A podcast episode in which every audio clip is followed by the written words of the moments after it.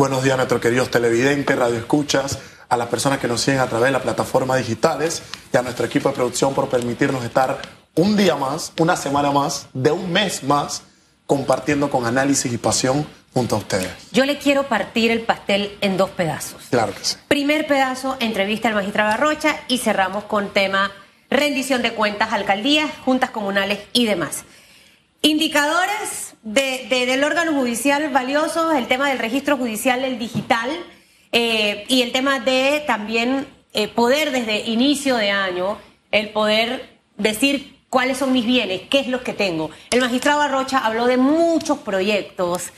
Usted es abogado, 35 mil expedientes entran a lo civil, pero ¿cuántos salen? No hay estadísticas, no hay números. Wow, de verdad que la tarea no es fácil. Y lo que yo me digo es, wow, tantos magistrados presidentes por tantos años en la Corte Suprema de Justicia, con tantos viajes, con tanto presupuesto, y no hicieron nada, En definitiva. Mi querida Susana Elizabeth, a priori hay algo que me gusta mucho, y es que antes la figura de un magistrado de la Corte Suprema de Justicia distaba de la realidad nacional. Al parecer teníamos a la Corte allá en un predio, llegando al cielo, acomodados por allá. A los magistrados no les gustaba dar la cara, no les gustaba rendir entrevistas. Y yo creo que en la medida en que el pueblo comprenda de manera directa de aquellos que administran justicia, de aquellos que están en nuestro máximo palacio de justicia, la realidad de la propia justicia panameña es mucho mejor. Qué bueno tener al magistrado Arrocha eh, presentando sin duda alguna ese cúmulo de retos que nosotros tenemos en la justicia y a priori da mucho dolor de cabeza para muchos escuchar la cantidad de casos civiles que entran por año. Solo se quedó en la esfera civil, ¿eh? La cantidad de casos civiles que entran, la cantidad que se tramita, la cantidad que se desisten, la cantidad que llegan a una resolución en una primera instancia, que luego pasan a ser impugnada en una apelación en una segunda instancia que luego se le presenta un recurso extraordinario, llámesele casación, llámesele revisión, que llega a la Corte Suprema de Justicia. Y nosotros como país tenemos a priori, mi querido Hugo Enrique, un fracaso. Y el fracaso lo veo en la creación de la justicia comunitaria, a lo que se le llama el juzgado de paz, a lo que se le llama mediación comunitaria, a lo que se le llama conciliación, etcétera. ¿Por qué? Porque nuestro país está en un punto donde requerimos de métodos alternos de resolución de controversia en vez de aspirar a una justicia ordinaria. Esto porque lo digo, si Hugo Enrique y yo tenemos hoy un contrato, el cual Hugo me incumple, yo voy a tener esa reclamación o esa subsanación de aquí a 7, 8 años. Y dándole gracias o pidiéndole a Dios que en esos 7, 8 años Hugo no haya perdido sus bienes, no lo haya pasado a nombre de sociedades, que no haya vaciado su cuenta bancaria y luego pasan 7, 8 años y tengo lo que conocemos como en, la práctica como una sentencia superflua, idealista, que dice el papel. Ian Ramos le ganó a Hugo Famanía, pero ¿de qué vale que el papel diga como sentencia que yo le gané a Hugo si no puedo cobrar aquello que efectivamente le gané a Hugo? Entonces yo creo que el tema de uno, ver efectivamente la implementación correcta de una justicia comunitaria, de temas de mediación, de temas de conciliación.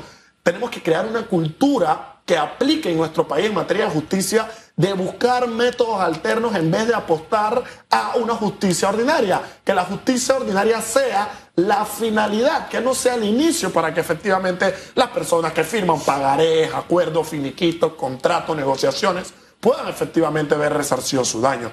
En ese mismo criterio, la carrera judicial es clara.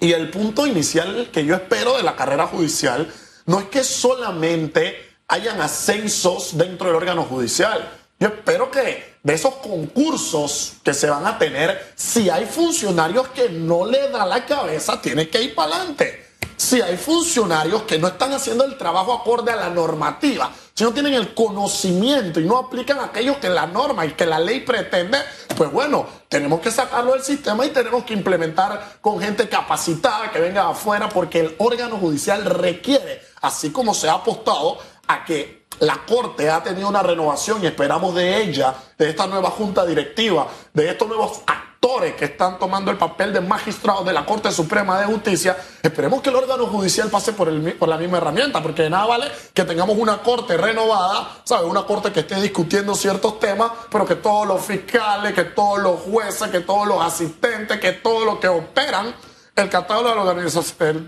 que conforma la organización, el órgano judicial, pues efectivamente sigan con la misma mentalidad y no se adecúen a efectivamente esas nuevas disposiciones y reparaciones que nosotros requerimos. Entonces hay un trabajo duro que hacer. Si saltamos a la esfera penal, usted no tiene ni idea de la cantidad de pelados que están presos por años diciendo en como medida cautelar. Miren este punto clave.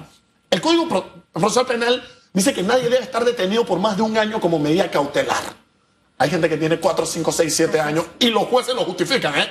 Nosotros los abogados vamos y le decimos, juez, la norma dice que un año. Ah, no, no, no, no, no, no, es que, ¿cómo que es la gravedad del delito? ¿Cómo, que, que, porque el Estado tiene una carencia de no poder asignar una fecha a juicio, sobre pretexto de eso, mi cliente tiene que estar cuatro o cinco años. Y lo peor es que sale y después es, cuando viene el juicio es libre. es libre, es absurdo. Por eso le insistí al magistrado, a Rocha le preguntaba si este proyecto que, que, me parece fabuloso, que tiene que ir a la corte, pero que básicamente. A la asamblea. A, la asamblea, perdón. Está, está enfocado en la esfera eh, civil, Efectivamente. Tenemos que trabajar algo en conjunto también para la esfera penal, porque si en lo civil hay 35 mil expedientes por año, yo no quiero saber cuánto habrá en la penal. Y en el civil peleamos contratos, peleamos bienes, en el penal se pelea la vida, la honra, la dignidad, la libertad de las personas, y es un tema muy, muy eh, a detalle que aprovechando el cambio de la carrera judicial es el momento clave para que veamos todas las esferas y todas las aritas judiciales. Y no solo el magistrado Arrocha, hay que entrar los ocho restantes más. Todos tienen que tener esa intención que él tiene, de cambiar para bien el sistema. El tema de justicia de verdad que nos apasiona, es un reto que tenemos como país y me gustó la conversación con el magistrado.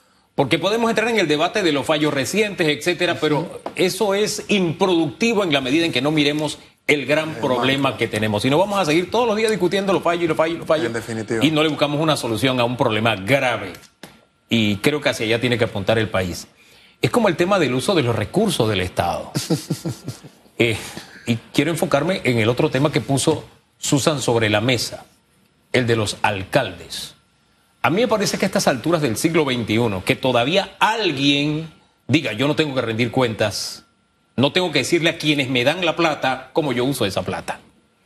Cuando la ley es clara y cuando las instancias de transparencia ya le han dicho, oiga, la nota de Antay fue del 25 de enero.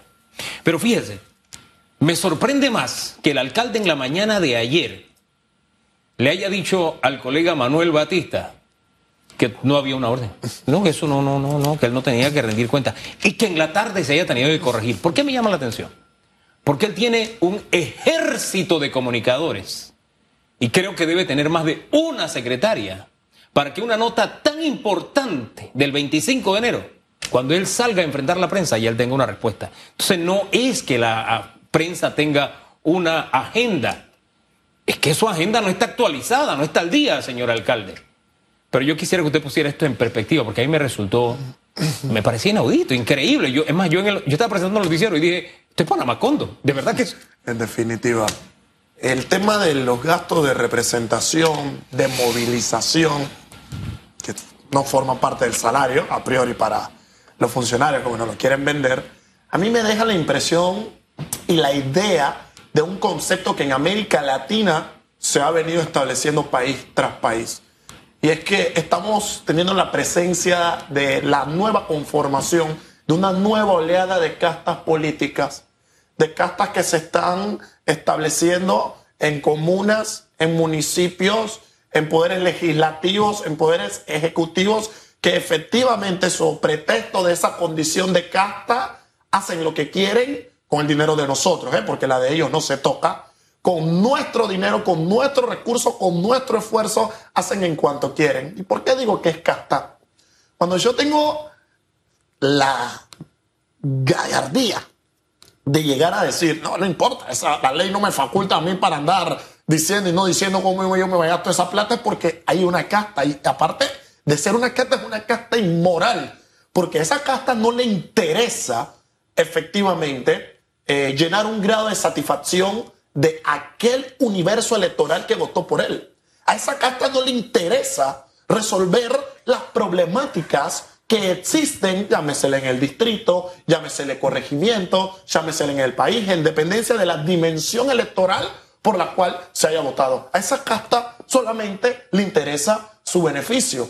Porque si fuesen inteligentes, esa casta que yo aborrezco y detesto, y dijeran, mire, ustedes me están hablando a mí de gasto, de movilización, de representación y de todo lo que termina en canción, aquí está el dinero que yo eh, recibo por gastos, pero esto se traduce en mi trabajo, en mi corregimiento, en mi distrito de la siguiente manera. Pero como no trabajan y como son una casta inmoral, efectivamente, ¿cómo no vamos nosotros a exigir que aquel resultado que es producto de nuestro esfuerzo se nos ponga sobre la mesa? Tenemos nosotros como panameños que ver que no sigamos poniendo en puesto público a gente inmoral que llegue a hacer una casta y aprovecharse los recursos del Estado, porque eso no nos va a llevar a ningún lugar.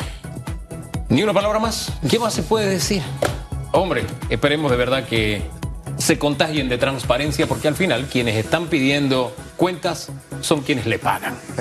Son las 8.59. Y ¿Nos vamos? sin que les pregunten, sin que se lo soliciten, es parte Sí, de... sí. eh, y estar a la defensiva y pensar que siempre hay Eso una doble campaña, una doble intención, es la, equivo- la equivocación más grande que pueden cometer. Realmente, eh, el poder a veces ciega a las personas, la prepotencia hace que cometan errores garrafales y es lo que no necesitamos en este momento.